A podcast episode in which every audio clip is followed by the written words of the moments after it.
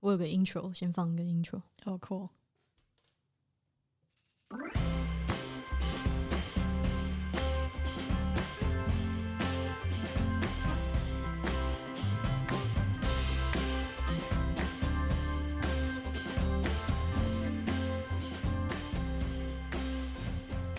欢迎你来到阿居的家，随心所欲的什么都聊，从浩瀚无垠的宇宙到生活里面那些不起眼的小日常，让我们一起探索，或许会发现许多有趣的地方。句话家常，我们开始喽！不是，你这个 intro 是给观众还是给我？我觉得好好笑，因为我们现在正在你家录音。给我的吧？哎，好害羞哦！我的妈！而且背景音乐很台，好好笑哦，好好笑！哎呦，我现在人真的非常的热。OK，欢迎 Amy。嗨，大家好！哇，Amy 今天现在来到我家。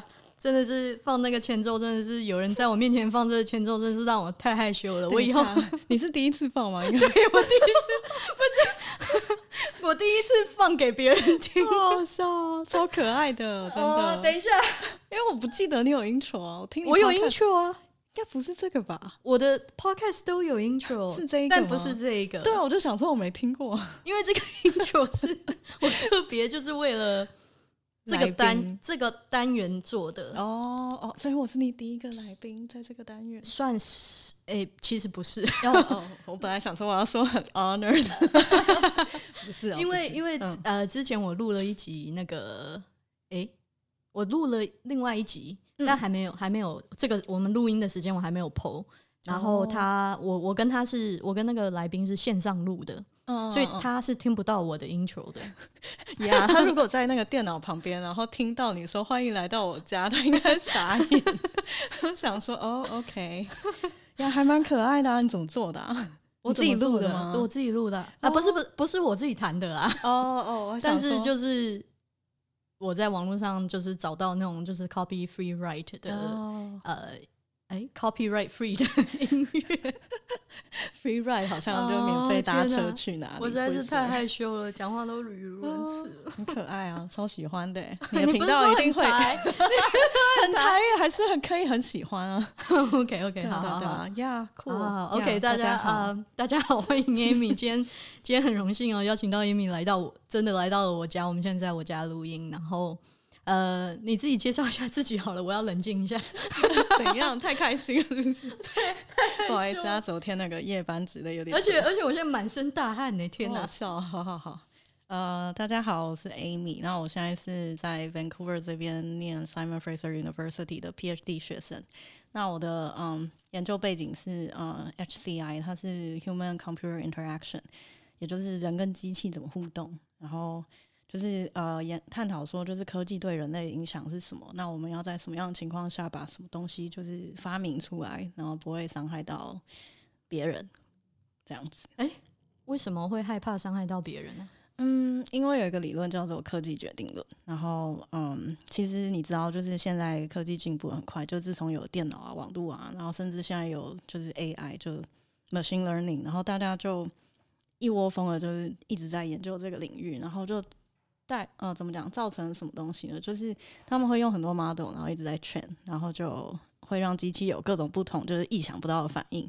但是我们人其实不一定会想要那些反应。就譬如说，你会不会在那个呃 Amazon 可能查过什么东西是你想买的，但是有一天你的客人到你家，然后发现就是你的那个呃。网页上面显示的广告都是你不想要让他们看到的东西 之类的，对对对。那这种情况下，好好奇哦，就是 privacy 就会被。好想知道 Amy 的那个广告。我是没有经历过这个，OK 呀，因为我不大喜欢就是别人看我的网页，所以我就是客人来的时候我就都就是隐藏的很好，YouTube 都登出这样子。对对对，所以嗯，是觉得说就是人在发明科技以前，应该要先想清楚哦，我们做这个东西出来会不会危害人间。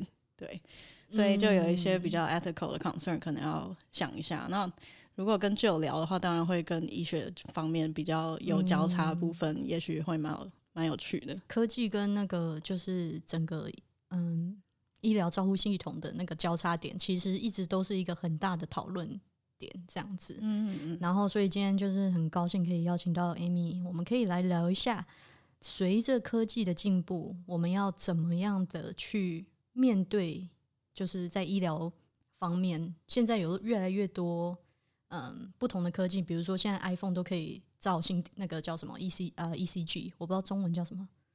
心心电图吗？哦，就是可以 heart tracing，可以 trace 你的 heart 的那个对对对，我我知道的是他们可以测血氧，然后可以对测血氧对心电哦，我记得应该就是心率嘛，对不对？对对对，就是 Apple Watch 有出的那个功能。对对对，它现在是可以测血氧，然后血压好像也可以吧？如果我没，记错，血压，的这个会我不确定血压，但血氧一定有。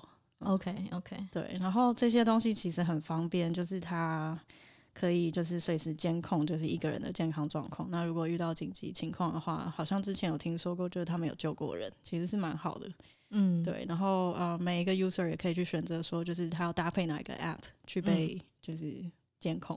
嗯哼，与其说是被监控，我觉得他也有得利啦，就是每一个人其实都可以下载一些什么睡眠的 app 啊，或者是呃生理周期就是计算的 app，或者是运动的型的，对，然后 Apple Watch 就可以就是嗯显示那些 data 给人看。嗯因为我们其实并没有很了解，就自己每天的行动，就是遇到了什么状况。为什？么人类会有这种需求，想要知道自己？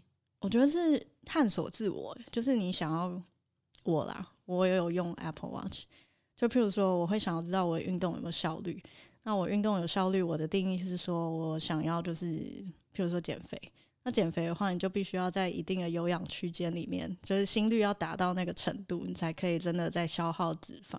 嗯对，所以如果我的心率在这个有氧区间以外的话，那可能就是比较没有，就是往我目标前进。嗯对啊，所以我我是觉得说，就是人有想要就是达成目标愿望，然后有想要探索自我的渴求，嗯，对，所以那这些科技如果可以帮忙自己做到那种事情，当然是很好。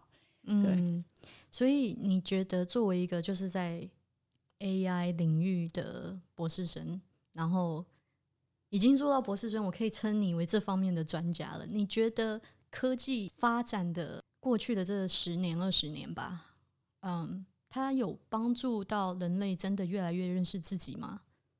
嗯，我觉得应该是有的吧。嗯，我觉得不一定会说，哦，我用了这个东西，我就一定知道什么。但是至少那个科技的存在，可以就是带来一个 topic，然后大家可以一起讨论它。比如说，我们现在有 Google Home 或者是 Alexa 在家，就是 Amazon 出的那个。那到底我们会想要用它吗？就是我们会希望我们的生活可以呃变得更方便，因为我就叫他开个灯，我叫他开个冷气，或者是我叫他就是呃，在我走之后的一个小时后把嗯什么加湿器关掉之类的。但是与此同时，我们伴随而来的风险就是我们可能随时都被监控。那像这一类型的 topic，就是你可以跟你朋友讨论，你可以跟你家人讨论，我们要不要一起用，我们要不要自己用，然后甚至是呃，我们用这个代表了什么意义？我是不是一个就是很喜欢科技的人，或者是我嗯有没有办法接受自己的隐私被侵略到这种程度？嗯哼，对，嗯所以就在便利性跟那个隐私性中间有一个 balance，然后可能可以因此就是一直在探讨说自己到底是怎样的人。嗯，对啊，我我是觉得啦，可能我也比较老抠，就是 老 Coco 吗？老一点。你并没有，你今天提这件事很多次了，其实你没那么老，你就看起来很像一个小男童，为什么会这样说呢？还是心已老？我的我的心已老，哦，怎么？我的心是老的。怎么会？可是啊、好吧，就是我我会觉得说，很多时候我觉得 yes，就是科技带来生活很多的便利，嗯，但是同时我我对于就是科技可以让我们更认识自己是打一个问号的。嗯我我甚至有的时候觉得科技会让我们更迷失自己。哦有，我觉得是的，像嗯电玩产业，嗯，他们也算科技的一种吧。然后，但是提供了沉浸体验。嗯对，那可能如果我们花很多时间嗯在一个不是我们的世界，也许反而是偏离认识自己的那条路。嗯，对，就是因为电玩它是另外一个世世界，它是一个 virtual 的嗯嗯的一个很有有很多刺激性的世界。那嗯、呃当我们沉浸在那个世界里面，它好像就是真的一样。但是当我们真的出来，你才会知道说，哎、这个才是真实的人生。可是或许有些人需要那样子的一个世界来找到他生活的出口乐趣也好，哦，意义也好，you know, it can 就是 mean different things to different people。科技到底能不能使人找到自己？我觉得见仁见智。对我我我觉得有有一点，或许对于有些人来说，科技真的可以。嗯嗯，我觉得我觉得是的，嗯嗯，但也要怎么讲？我觉得人人可以创造东西出来，但是要不要用是每一个人的自由跟选择。然后，嗯，要去怎么讲批判那个人做不做这件事情，有时候也比较难一点，可能真的要看 topic 才能讨论。对啊，对吧对啊，但你说的也蛮有道理，就是呃不一定可以，但也许有机会发生。对，对，就是有没有科技这件事情，跟找到自己有绝对的关系吗？应该说它可以当一个美材或者是一个 topic，然后继续去讨论。那如果自己的生活本来就跟科技八竿子打不着，好像也就嗯。可以找别的方法。嗯，对，嗯，但我我觉得我很喜欢你说，就是人都有探索自己的渴望，然后嗯。我们在手机里面拍了那么多照片，然后这这也是一种就是我们去不断的记录自己的生活的一种一种渴望。对哦对，的确是这样子。好，那聊到说医疗方面的科技，在你的研究中，跟你的你所认识的呃有关于医疗相关的这些新的科技，呃，你所知道的有哪些？哦，OK，呃，比较了解的，最近我有跟就是隔壁实验室合作，你知道那个我们都会那个一团一嗯团，嗯就是、怎么讲，变成老鼠团，然后大家一起做研究的。OK，对，然后嗯，其中一个 project 就有讲到线上问诊。那这个的出现是因为 COVID 很严重嘛，然后后来就会希望就是可以在不接触呃没有肢体接触的情况下，就可以就是达到问诊的效果。对，所以呃，我们最近在做一个研究，是说就是那怎样可以让线上问诊就是很有效率，然后又不至于侵犯到病患的隐私。因为有时候 camera 一打开，那可能我们希望病患就是秀他，譬如说胸口好，但病患可能在不知情的情况下就不小心 就是秀太多，嗯对，那可能他自己不开心，然后医生也不一定想看的那种情况下，就有点尴尬。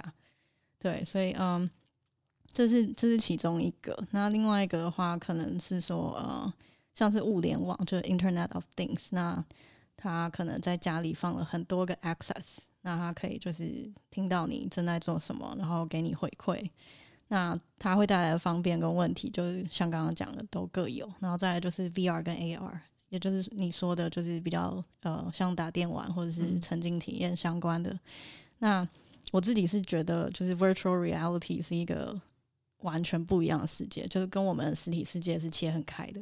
嗯那在里面当然打打杀杀，或者是做一些不该做的事都有可能发生。但是 augmented reality 可能就会比较好一点，因为它是在我们现实的生活中，就是可能嵌入一个立体影像。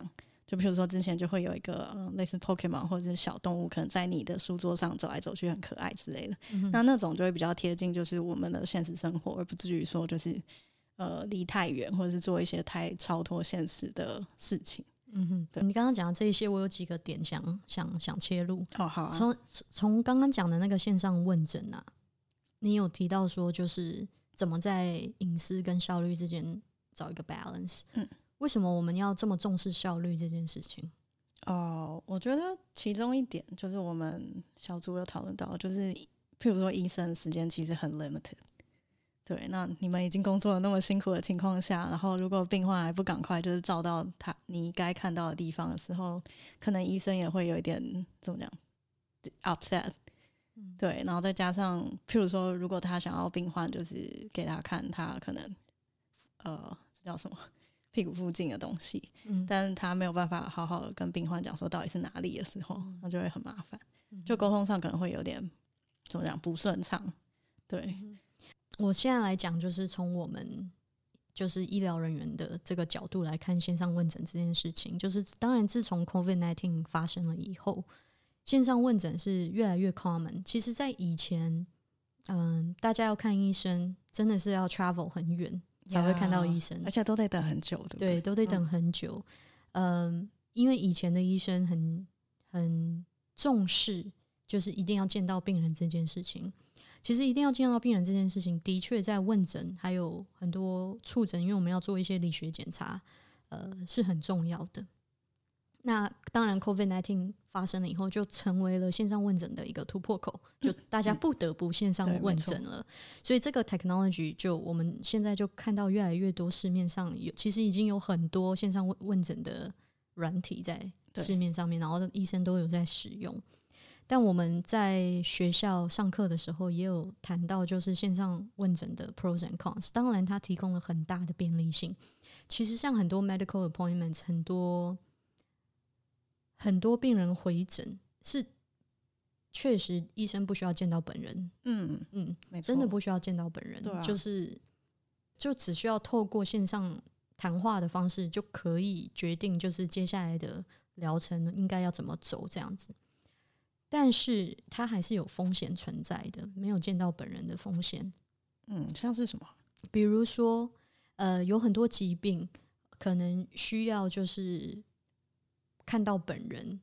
医生在做一些理学检查的时候，比如说听心音啊、听肺的声音啊，或者是有一些，嗯，当医生在看到你这个人的时候，呃，我会去注意一些你的身体的状况。那可能病人在这个身体状况可能在荧幕上面是看不太出来的，然后病人也不会特别去想说哦，这个东西要跟医生讲。对，就是这种，这它还是有类似的风险啦，啊，类似这样子的风险是存在的。有一些理学检查也可以透过荧幕上面去做，呃，但是就很能做的很局限，比如说一些肌肉的测试或者是一些神经的测试，或许可以。医生讲一句，然后你做一件事情，然后这样子透过荧幕。可是有一些还是真的是要看到原本的东西，好像是，就有一些蛛丝马迹会在病人身上。但是如果只有荧幕跟 camera 的话，那可能就很多细节都被改掉。嗯嗯。然后我个人比较重视就是 in person，对对对，我比较重视 in person meeting，我会觉得。有一些东西是在荧幕上面看不出来的。嗯嗯，假设说他只秀给我一个头好了，我的病人如果只秀给我一个头，其实我们很大一部分的 communication 是透过 body language。嗯，我们有我们我们人跟人沟通有好大一部分不是只是在于语言，有很多 non-verbal 的，有很多 non-verbal 的 communication 在。我们的生活里面，然后当我们在同一个空间的时候，有一些东西你是不是透过语言去表达的？对，所以我会觉得，在医病关系之间，一个照顾一个照护者跟一个病人之间的这样关系，我觉得那个那个连接，那个 human touch，嗯，还是蛮重要的。我也觉得是，哎，因为嗯，肢体动作可以带来的沟通，有时候比。你讲的话还要怎么讲？强烈，嗯，就比如说一一个拍拍背的安慰，或者是你可能意识到，可能他手可能手上茧很多，是不是最近做了很多粗重的工作？可以呀。但嗯，我觉得线上问诊还有一个优点是说，就是照护者可能会因此收获很多，因为比如说，如果要把病患就是搬到医院去，也许对他们来说就是一个比较繁重的工作。对，那如果可以尽量避免的话，其实也是减轻家属的负担。没错，没错。当然，我觉得线上问诊有很多很多的好处。The question is when, what's the right time to do it? Yeah, what's the, what's the, what is it most suitable for? 然后 what it's not？我觉得是一个之后要讨论的点，就是在什么样的时候使用线上问诊是安全的，而且是呃。受隐私保护的，但隐私这件事情一直都是一个很大的讨论点。我觉得这个会讨论不完，因为隐私现在说真的，谁有隐私？在这个时代，真的，你你没有你你很难百分之百的保护到自己的隐私。就是在这个时代 Yeah，，too bad，就是真的 就是只好把人做好，不要在线上乱看一些不该看的东西，不然什么都会被知道。若要人不或者是知，除非己要要莫为要时常删自己的浏览记录之类的。呀或者是你开无痕视窗，其实也照照样被看啊。因为好像有些浏览浏览器还是会看吧，嗯有有些浏览器会看无痕视窗，就是呃，也许就是内容上不会看，但是他会抓说哦，你有去到那个网站之类的。哦，是哦，就每每一家的那个嗯条款不大一样，哇但谁会真的去看？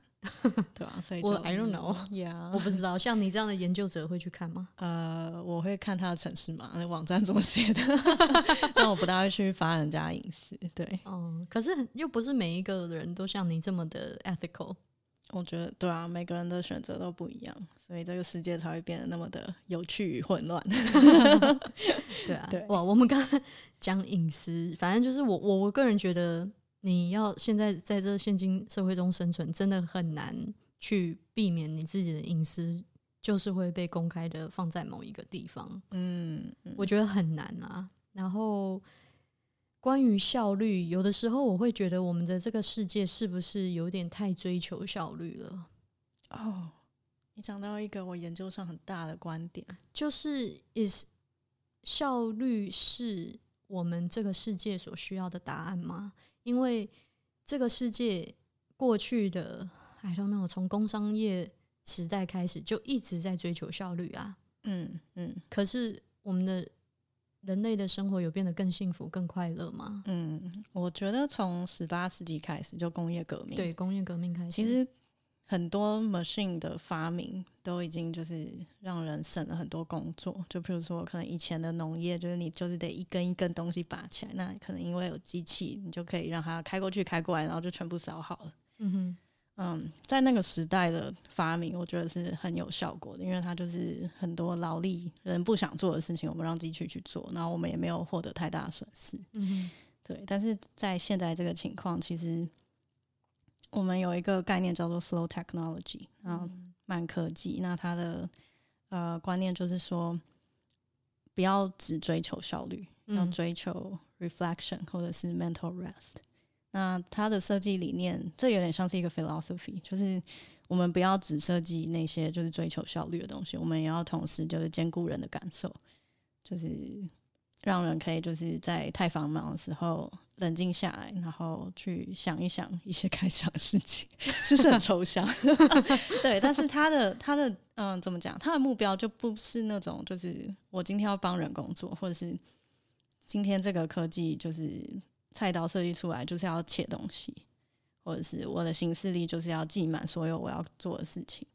对，他比较像是说，哦，我今天有一个果汁机，它很好看，嗯。或者是哦，有一个怎么讲出气娃娃，它也算是一种科技，它只是没有 computing 的 power 在里面，嗯，所以它一样可以就是给人一种就是比较好的感受，但是它不是帮你工作。的。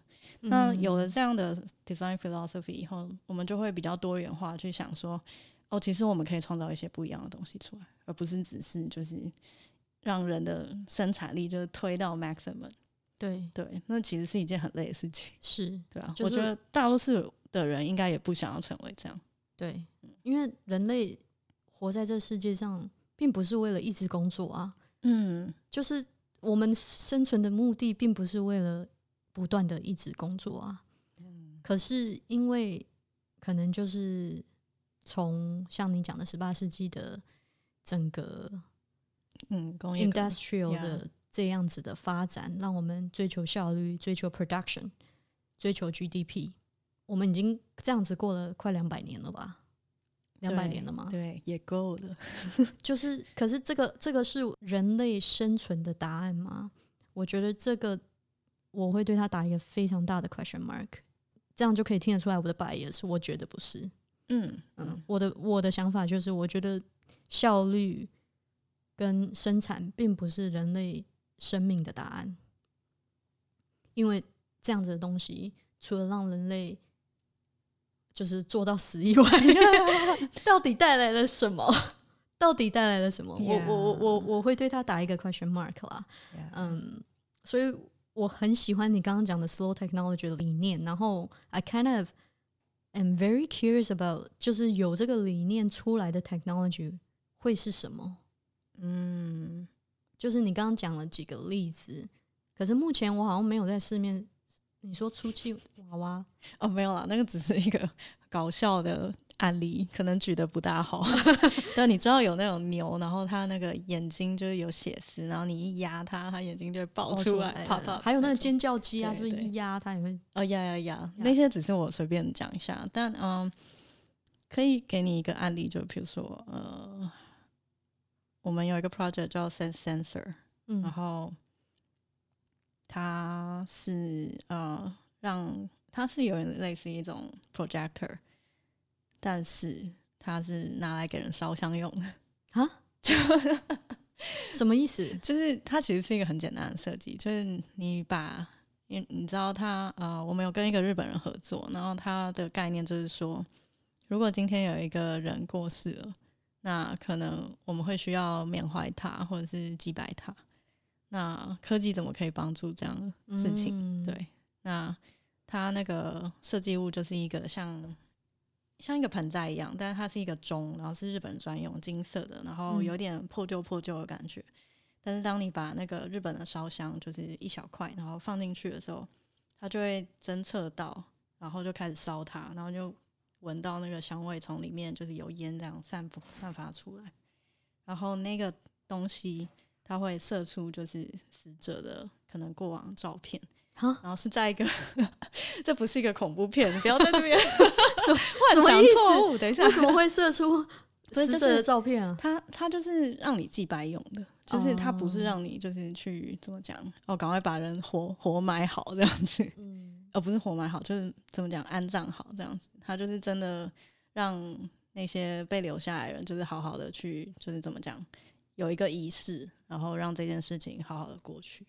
哦，对那像这样的情况下，我们就当然不是为了什么 efficiency 在做。如果是的话，嗯我们就赶快就是把尸体就丢到哎、我很喜欢这个 idea 哎、嗯因为它就是这这个发明跟这个科技给了人类一个机会去好好的 grief 嗯嗯 grief 这个去世的人，它是一种为了仪式感而设计的嗯一个东西对。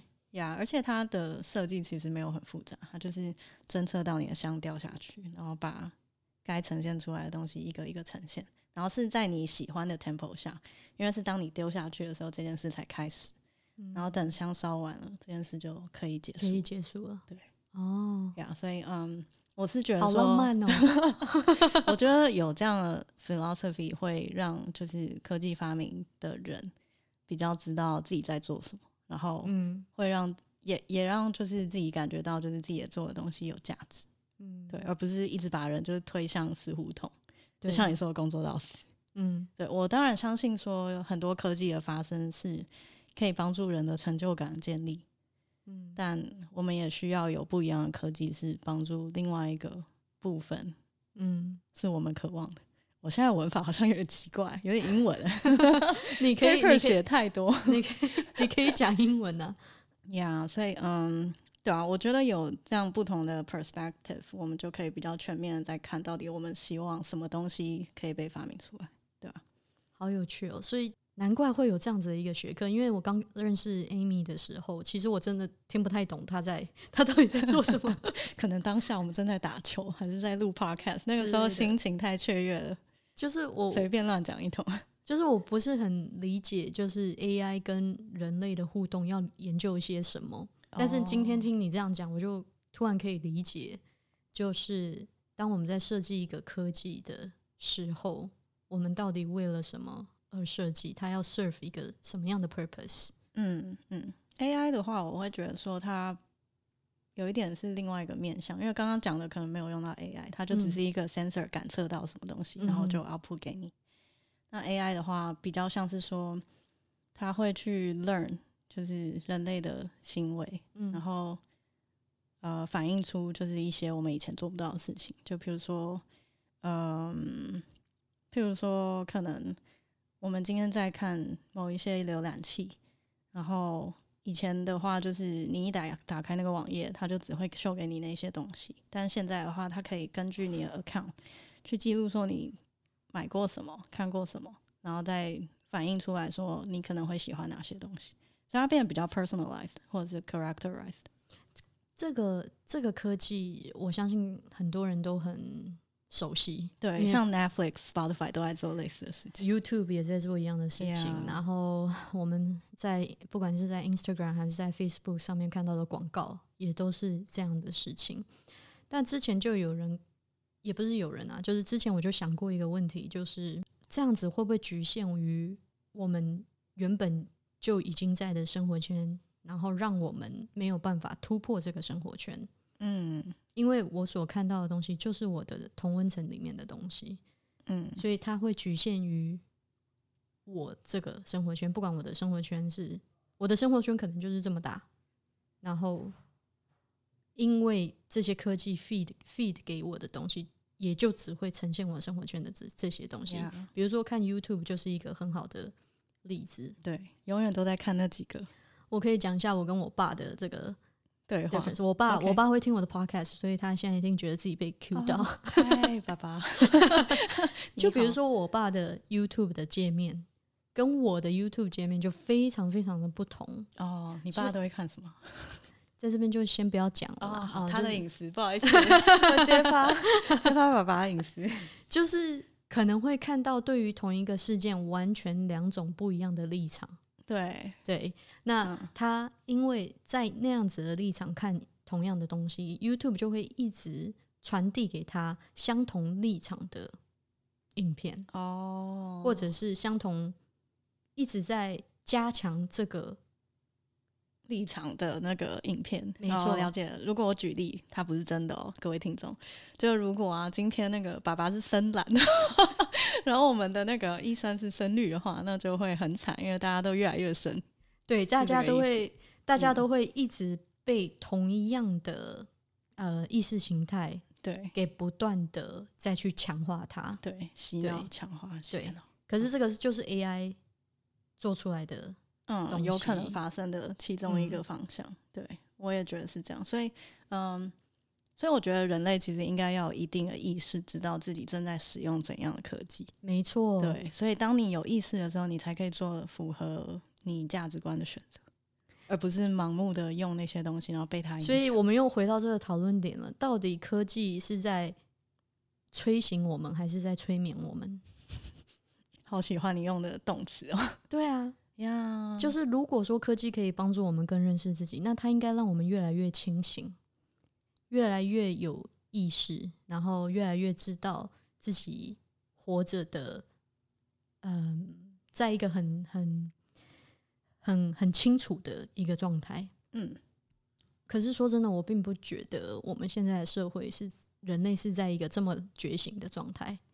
嗯，我觉得慢慢有越来越好。原因是因为，譬如说，Google，我是一个重度使用者，嗯，那之前可能就会收到一些 email 说，哦，我们很重视你的隐私，所以我们想要知道你死了以后，你有这些资料，你想要怎么做？然后那个时候我想，哈，我才二十几岁，你就要我决定我死了以后我的资料要怎么办？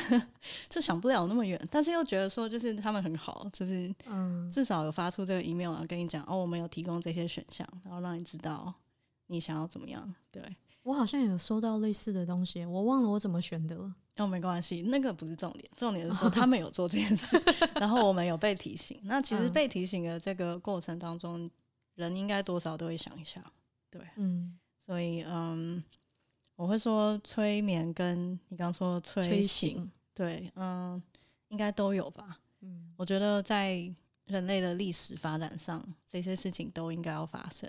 嗯，对。那一开始的时候，我们可能有一些新的东西出来，我们不知道后果是什么，当然会有点惨烈，就有点像以以前就是打仗才知道，哦，原来会死那么多人，原来我们那些就是送出去的军人的家庭可能会受到影响，然后我们才开始反反战。我们不会一开始就说我们不要战斗，嗯，因为可能人一开始不知道战斗会发生什么事。哎，好有趣哦！就像就是智慧型手机刚出来的时候，大家会觉得哇，这个东西很新奇、很方便。可是我们现在慢慢开始看到，就是说大家变成低头族，对，然后手机变成也有可能上瘾，嗯，然后吃饭的时候大家划手机，然后不面对面的好好讲话吃饭，然后开始看到一些这些我们可能一开始在设计这个科技的时候不会想到的这些效果。对，所以嗯，当然做一件事能够提前想到是最好，但如果不行的话，也尽量调整，就是在事后的时候，太有趣了对，吧、之前其实好像还有一个设计案例，就是他就是在呃一个社交场合，可能餐桌上，哦，他是一个餐桌，讲错，然后人在那边吃饭的时候，你就必须要把手机放在中间、或者是一个角落，然后才可以开始吃。对我不是对对，我是看到就是说，嗯，呃，你的手机，大家吃火锅，手机一定要放在火锅的某一个地方，哦对对对那个火锅才会起来。对对对，就是这样。嗯，对啊，所以嗯，这种类似的东西，你要说它是艺术品也好，也要嗯说它是一个嗯唤起你的 awareness 的设计物也好，嗯，对啊，就是嗯，其实有这些东西越来越多的话，人的意识也可以慢慢的被唤醒。那有没有被催眠的？当然也有，但是他如果被催眠，可能人也会就是想办法去反抗他，对吧、所以我们就是一直在这种挣扎与就是被解放之间，就是怎么讲受苦的生物吧？我觉得是吧？哦我的天啊！我们今天把整个人生都讲完了。对，会不会太深？不好，不好。不会啊，我很喜欢。反正、反正这个单元就是我们随便爱讲什么讲什么。呀呀呀！怎么会从问者讲到这个啊？突然觉得有点意外啊。从什么？VR 有点意外，我们从什么讲到这个的？我我我也很意外，我们会哦讲到这个。我以为我们今天就是讲一讲科技跟医学的。哦，对，科技 跟医学，哎、我觉得科技跟医学还有很多有趣的，就譬如说，其实其实手术外科手术是一件很难的事情，但是借由可能 VR，你可以让一些实习医生在里面练习啊之类的。嗯哼，你有接触过吗？我有我有接触过 AR，其实就是我们呃 UBC 在学 Neural Anatomy 的时候，我不知道中文是什么，就是大脑的解剖学，嗯呃，大，脑的解就是神经系统的解剖学。嗯嗯然后呃，我们有老师有秀给我们看一个，就是他可以把一个大脑就是放在，就像你讲的呃 augmented reality，它可以戴一个眼镜，然后你嗯就可以看到那个大脑在教室的空中旋转，哦，好酷、哦。然后老师就可以就是翻那个大脑，然后跟我们说啊，这个这个地方是什么什么什么，那个地方是什么什么。然后以前医学生怎么学呢？就是真看真正的大脑的解剖的那个 specimen。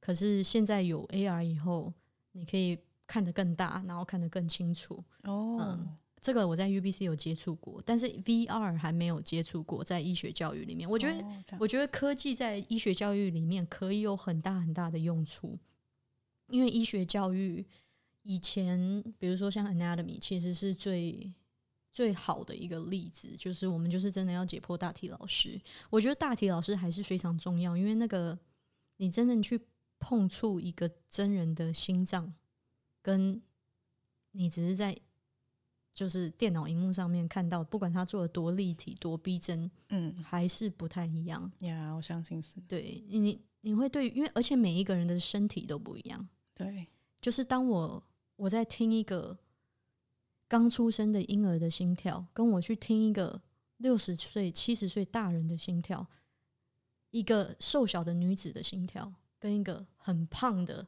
超过两百公斤的病人的心跳，每一个人的身体都不一样，所以你要怎么样透过科技去学习那个东西？你其实能学的有限，真正在临床上面，你要去进步你的你的 skills，还是要一直不断的去接触不一样的病人，嗯不同嗯身体大小的病人。当你一看到这个人的体型、外观的时候，你就可以大概知道哦，我我要怎么样去为他做理学检查。嗯嗯我觉得这个是需要实际操作经验的累积的。嗯嗯我觉得这也是一方面，我我我相信台湾在比起加拿大在科技跟嗯医疗的融融入是比加拿大做的更好的。哦，真的吗？我觉得啦，我觉得因为我加拿大的科技的融入真的做的非常非常的慢。比如说，呃，我现在服务的医院，一直到今年二月哦，今年二月，二零二二年的二月，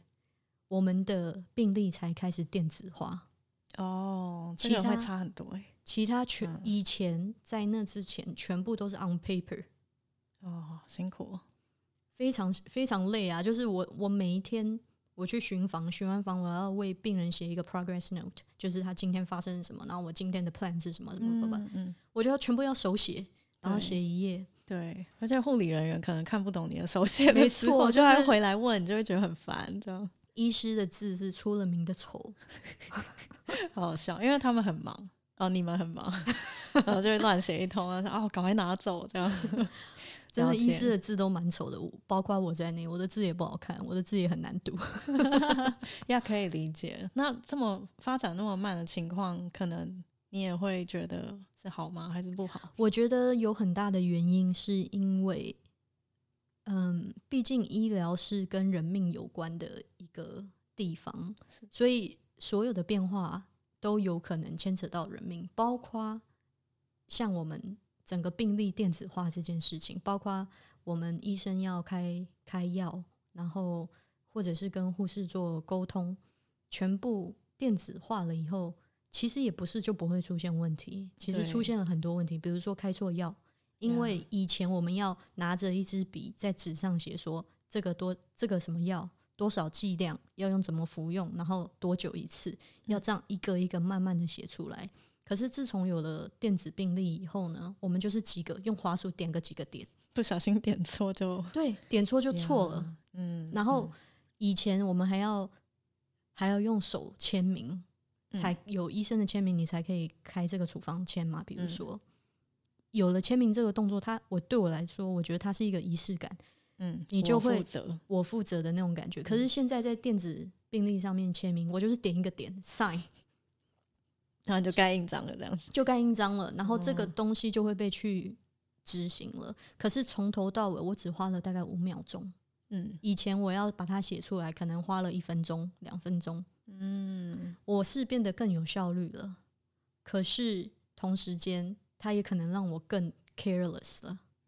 对，那像我自己，因为我们二月份才升级成电子病历，其实我觉得以长期来讲，它还是好的，它真的会加快我们巡房的速度，然后呃，有的时候甚至是可以提高那个准确率，就是犯错反而可能会变少。嗯，但是在这个过渡期，它还是出现了很多对，会比较辛苦。很多错误，但是这些错误有可能会导致会影响到人命，所以在这个医院还没有准备好要去改变的时候，他不敢轻易的改变。然后，嗯嗯，所以我觉得可以理解，就是你知道它迟早会发生，然后长期来说也是比较好的。但是你愿不愿意当下就是做这件事情，去危害就是过渡期里面受苦的病患？或者是应该要做好完善的风险风险嗯管理跟就是配套措施。对，就是如果发生错误，或者是有没有什么有没有什么措施是可以让错误减到最低，让伤害在这个过渡期嗯的伤害减到最低，这样子。或者是至少让接下来这一段时间要来的病患知道，你们正在经验这个过渡期。我如果他们愿意病人这样子病人就不会来。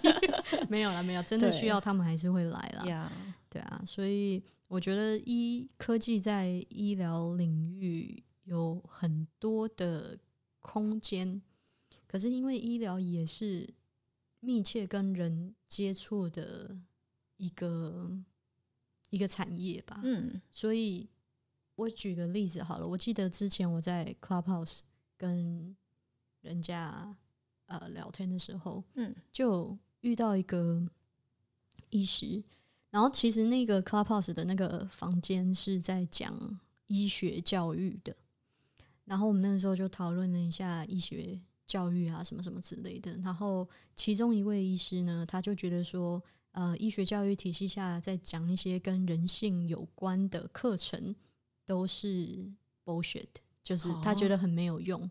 就是他说，当医师就是你最重要的就是你的知识。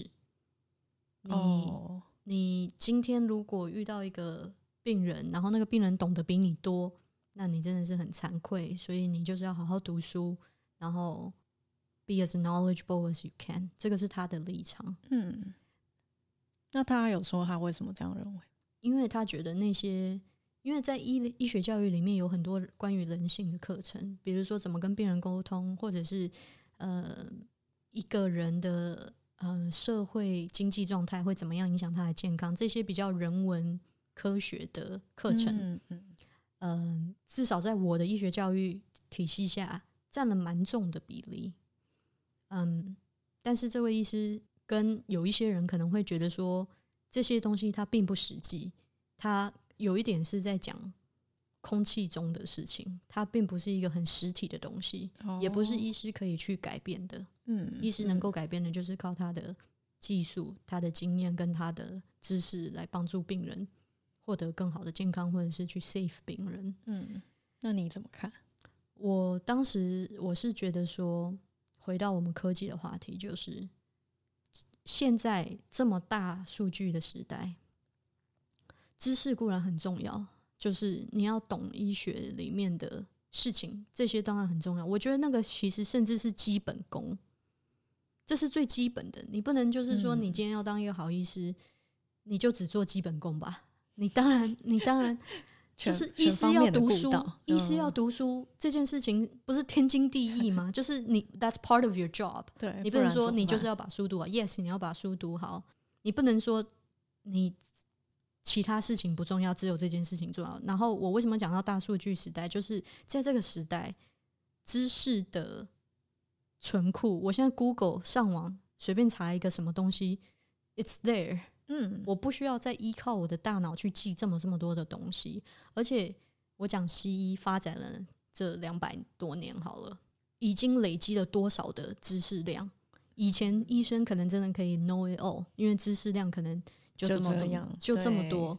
可是嗯我们过了两百年，增加了多少知识量？医没有一个人的人脑可以承载这么多东西我真。的完全能够了解你在讲什么。对对啊，我也不可能把那些 paper 全部都记在脑子里，，exactly，我一样要有资料库管理它。对对啊，所以医师的培训应该是要 focus 在怎么去运用这些知识，并且在科技的帮助下面，懂得怎么去找到需要的知识，然后在什么样的情况去运用它，嗯，而不是在，而不是一昧的去坚持说，哦，意思就是要把这些所有东西都学起来，然后变得很 academically focus。嗯，所以我觉得一个好医师在这个现在的时代，已经不是那个 know it all 了，yeah, 不是那个我无所不知，我什么都知道，你就是要听我的，而是我知道这个世界很复杂很大，可是我可以做一个引导你的角色，我可以做一个在这么复杂的讯息的存在的时代，我可以为你找到一个最适合你的一个出路跟一个方法。嗯。那在这个时候，其实知识 AI 就可以取代了、yeah, g o o g l e 就可以取代了。可是医师没有办法被取代的是人性的部分，嗯，就是今天当我是一个病人，我生病了，我需要的是一个机器人还是一个人？嗯这个是我觉得在医疗领域的科技发展，应该要越来越 focus 在人跟人之间的接触。它它的发发明应该要去强化人跟人之间的接触，而不是嗯提供一个方便。嗯为目的嗯嗯，可以可以懂你，就是他应该要作为一个 agency，而类不是说一个怎么讲 tool 或者 service。嗯，不应该是取代人性的接触的嗯的东西，而是要去强化人性接触的东西。哦呀呀，其实有很多的设计案例都是在唤醒人的怎么讲 awareness，或者是让你去想说，哦，这个议题其实有三种看法，那你要选哪一种是你的决定，但是我至少把这个议题丢出来给你。嗯哼，嗯，然后你刚刚讲的那个人跟人情感的部分，其实也有一个领域叫做 affective computing。嗯，他们其实在做有点邪恶，然后你可能不会认同的事情。它就是因为机器不会有自己的情感，所以我们科学家就在想说，哎、那我们要怎么让机器感觉很有情感？所以我们就故意就是，嗯，譬如说，我现在有一个 sensor，然后我们去侦测说，如果是人的时候，它会做出怎样？然后它进到那个 sensor 里面，它就变成一个矩阵，然后让机器去算说，哦，今天的人可能会这样，所以我试试看，在不同的情况下，我用这个结果，那个情况下用这个结果，然后就让就是人在跟机器互动的时候，会感觉说，哎、它好像有点像人，它没有那么怎么讲 robotic。就像今天可能 Alexa，你还会感觉好像它回应有点无聊，然后动不动就说我不知道你在讲什么。但是 Google Home 它就可以比较开开玩笑啊，或者是呃给你一些小游戏，让就是你跟你的客人就一起玩之类的。哦，对，那这个领域其实我也没有想要评论它的意思，为什么会觉得邪恶啊？我听不懂哎、就是它其实是在假装哦，对，机器是没有人性的嘛。嗯，但为了让我们跟机器活动的呃互动的时候有一点感感觉，或者比较愿意接受机器，所以我们假装让机器有人性，所以它不是真实的。它不是真实的，它是被训练出来的，而且是冷冰冰的训练出来。你不觉得很有趣吗？哎、可哎、虽然你不一定认同，但是很有趣。我 Yeah 我我很好奇，之前那个 Google 不是出了一件事情，就是嗯，有一个 Google 的员工被他是说离职啊，还是什么？嗯嗯就是因为他他透露说 Google 的某一个 AI 系统是有意识的。哦，对，那个好像老高有讨论，你知道，吗？我知道，我知呀道。我觉得还蛮好笑的。我觉得，可是你是这方面的领域的人，你你的嗯看法是什么？我的看法哦，我觉得这是一件发生的事情。然后，嗯，员工可能跟公司有一点纠葛，是我们不知道。但不管怎么样，他就是在媒体面前把这件事爆出来了。可是你相信他说的那个 AI 真的有意识吗？是一个人吗？我觉得我没有那么相信，但嗯是他们可能真的已经训练出来一个 AI 是可以好贴近、好贴近人的存在。嗯你知道，就有点像那个数学的公式啊，就是零点九九九九九九九九九九九九九等不等于一，哦，有点类似那种感觉。你知道它可能不会等于一，但是它真的趋近到就是一了，那你觉得是哦等于吗？的那种感觉，好大的问题哦，大。灾问，对啊，对啊，对啊，嗯。但我当然，我目前啊，我的价值观会比较偏向你这边，因为我还是相信人是还没有办法被好好取代。嗯然后我比较短视经历一点，我不想要就是 一下子就经历太多的折磨，所以我会觉得说科技的进步可以的话，还是慢慢来会比较好。因为人的接受改变的程度真的没有我们想象中的那么大。虽然你会看到很多成功的人，他们可能人生中经历了很多很惨的事情，所以让他们那么成功，但他们真的想要经历那些吗？就是所以你觉得科技的快速发展会让人受苦大于受利？我觉得如果太快的话，是人承受不了的程度的话，是受苦会比较多。但如果我们是慢慢来、慢慢来、慢慢来，那就还好。会会受什么样的苦？会受什么样的苦？嗯，这真的很难讲诶。你有看过《黑镜》吗？有，呀就譬如说里面有一个案例，就是你可以到 VR 里面，哦然后做一些平常生活中 做不了的事情。那像我有看过一集，就是嗯，可能有一个男生他有一个老婆，但是他跟他朋友玩 VR，然后在游戏里面看到对方太漂亮就搞起来这样子。啊，对，那他的友人其实是男生，但是在那个游戏里面他们是异性这样子，所以他们就在里面享受就是性爱的欢愉。但是像这种情况下，你就会嗯，我不知道，我就会觉得说有很多 ethical concern，就是他到底有没有出轨，然后这到底算是好还是不好？然后还有就是我们可以马上的适应吗？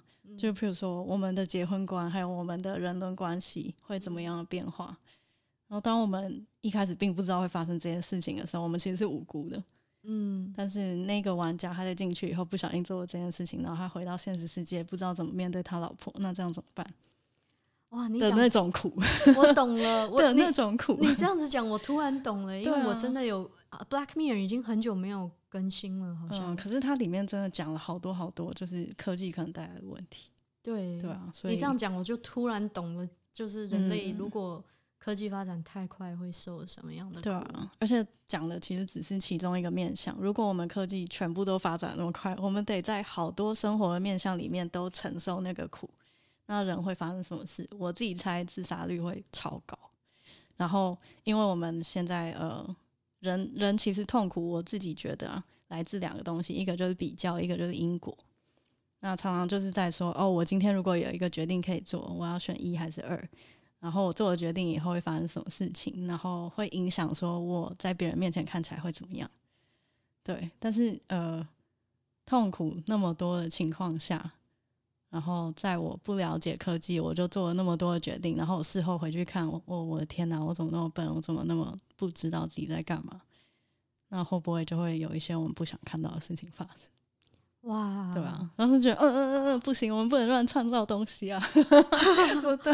哎就会觉得，而且普及率要慢慢来，你不能说我一下就给所有人用，就有点像，你知道，App 在上架以前，你要有一个 beta testing 的 team，嗯然后你就让可能二十个人先测试，然后确定没问题，我们再扩展到一百个，然后再五百个，再一千五这样，嗯，对吧？我们不大可能一下就是马上把东西散播出去，对啊。其实我觉得科技的进步真的还是慢慢来比较好。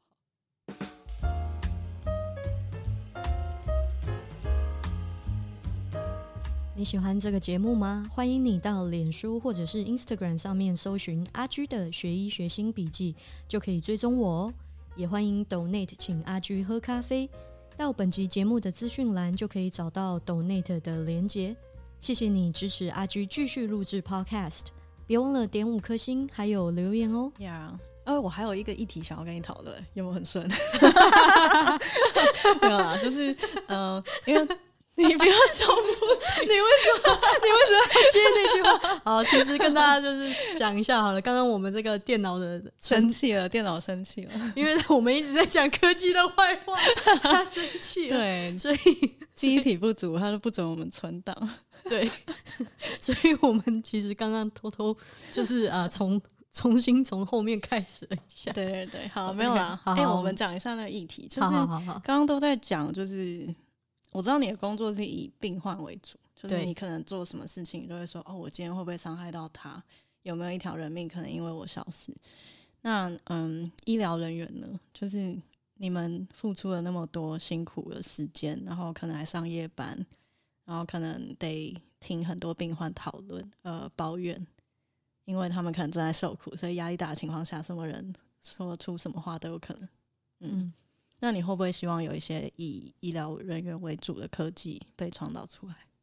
我觉得嗯这个议题非常非常的好。其实我在这一季的某一集就有讲到同理心的疲乏嗯跟职业过劳这件事情。医疗人员接受很多我们说 secondary trauma，就是嗯，我不知道中文怎么翻译，我有点忘记中文是什么了。嗯，没关系。但是就是今天我遇到很多受苦的人，他们都在比较焦虑或者是痛苦的一个状态里面。那身为人，我会很直觉性的想要帮助他们，可是日复一夜一直接触到这样子的情况，the first trauma 就是第一个创伤是被病患所 experience 的，可是医护人员所接触的是 secondary trauma，这个就是 secondary trauma 的.意思，所以我们也不断的在接触到这样子的创伤。那长久以往下来，医疗人员很容易会产生我们说 compassion fatigue，就是嗯你已经、没办法为别人同情。对已经，嗯或者是你已经，我上网我在那一集有稍微讲到他的一些症状，其实我觉得那些症状跟 depression 就已经很接近了。网络上面其实讨论度也很高的，就是医疗人员的健康问题。嗯，的确是如此。但我觉得在全世界，它都是一个讨论点，就是不管是全世界哪一个医疗体系的系统，它医疗人员都是这么的 overwork，然后时数长，然后你也没办法避免医疗人员去不接触那些 secondary trauma。医师的自杀率是很高的，在所有的职业里面，绝对是前三名。这也是一个现在大家都在讨论的点，可是还没有真正的找出一个 solution。你说真正的 solution 是什么？可能是，当然工作时数不要这么长，让我们有足够的时间休息。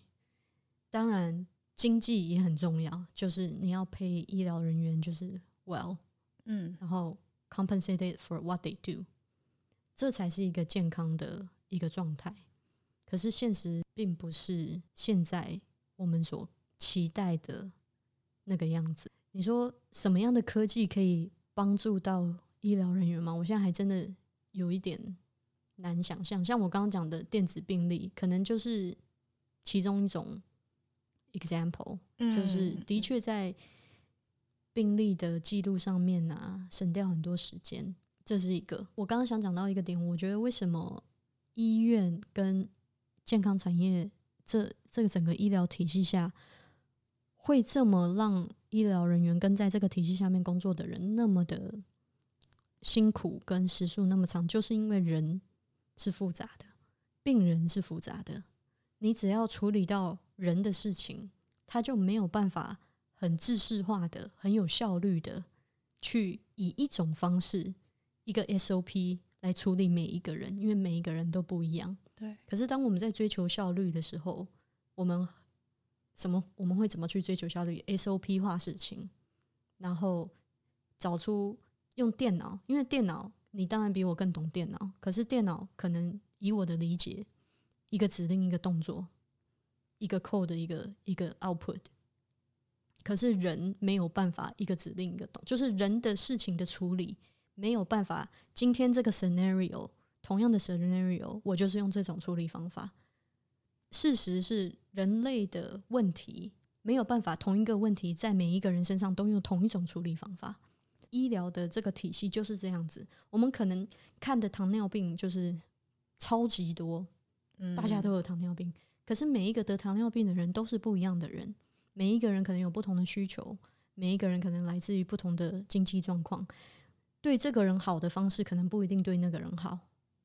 呀，我们要怎么样去让这样子的这么人性、这么 diverse、这么复杂的情况，让它变得有效率呢？因为我们没办法用同一种方式来处理一样的问题，每一个人几乎都是一个。单独的独立个体，所以对于每一个病人，我们都需要一个很克制化的，嗯，对待方式，对待方式，对，所以他就会变得很琐碎，嗯，然后你必须要观察的很细微。我觉得其实这样还蛮烧脑的，对啊，呀就是而且你会一直观察不一样的，而且你要记到的细节很多，比如说我今天像我跑一个病房。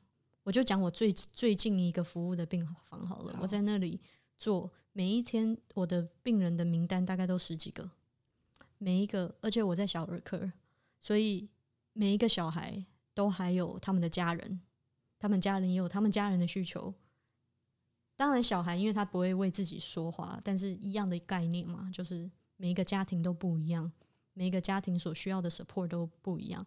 但是说真的，这些小孩子进来都为了差不多的问题。嗯，可是因为每一个家庭的不一样，我可能需要为他们做出不一样的处理方式。嗯，当然有一些东西是可以制式化的，可是 eventually 我还是需要去认识每一个不同的家庭，然后去说，哎，那我这个制式化的方式是不是真的适合他们？然后需不需要做哪一些的改变，对来更适合他们？呀，所以我不知道科技能不能做到这么 flexible 的。跟可以这么容易改变跟应对不一样的人，嗯，做出更克制化的嗯方式。我不知道科技能做到这样子去应对这样子复杂的人性吗？嗯，我觉得现阶段可能没有办法马上，但是可以试试看，一步一步来。嗯因为像你刚刚讲，比较像是那种 contextual 的 variable。对不好意思，讲的很 technical。对对，我听得懂，就是就是每一个 context 不一样，嗯。然后它有很多不同的 variable，可是人的 variable 非常非常非常非常多。呀，呀，背景、家庭背景、个性、Culture 对，文化 belief。还有身体构造，对，对它的 contextual variable 非常的多，甚至是 religion，嗯它的它的信念系统是什么？嗯。文化背景是什么，呃，经济状况是什么，嗯，嗯，因为经济状况非常影响一个人的健康。对，还有他手术做或不做之类的，什么？手术要不要做，做或不做？对，嗯。或者是他可能会有一些 fixated ideas 嗯。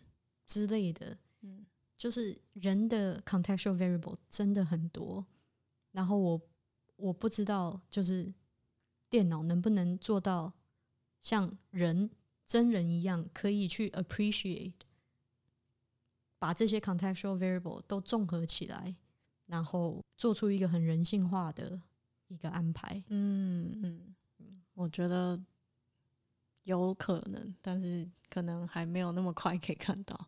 嗯，对，但是如果有这个东西的存在的话，也许很多比较没有那么有人性的医生可以收获很多。就是嗯我在猜，这样的科技存在，可能对你来说有或没有都没差，因为可能你观察的很入微，你可以很快的容纳那些东西。但有一些医生，像是你刚刚 提的，就是只重视 technical 的，也许有了那样的科技的时候，他就可以成为一个比较好的医生。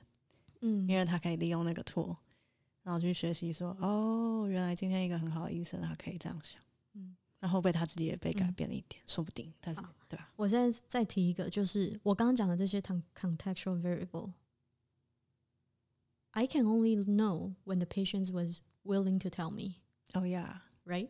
对，因为有一我些是这样需要这些嗯 information 的话，他必须要 voluntarily 同意让我知道这些事情，不然我嗯不会知道。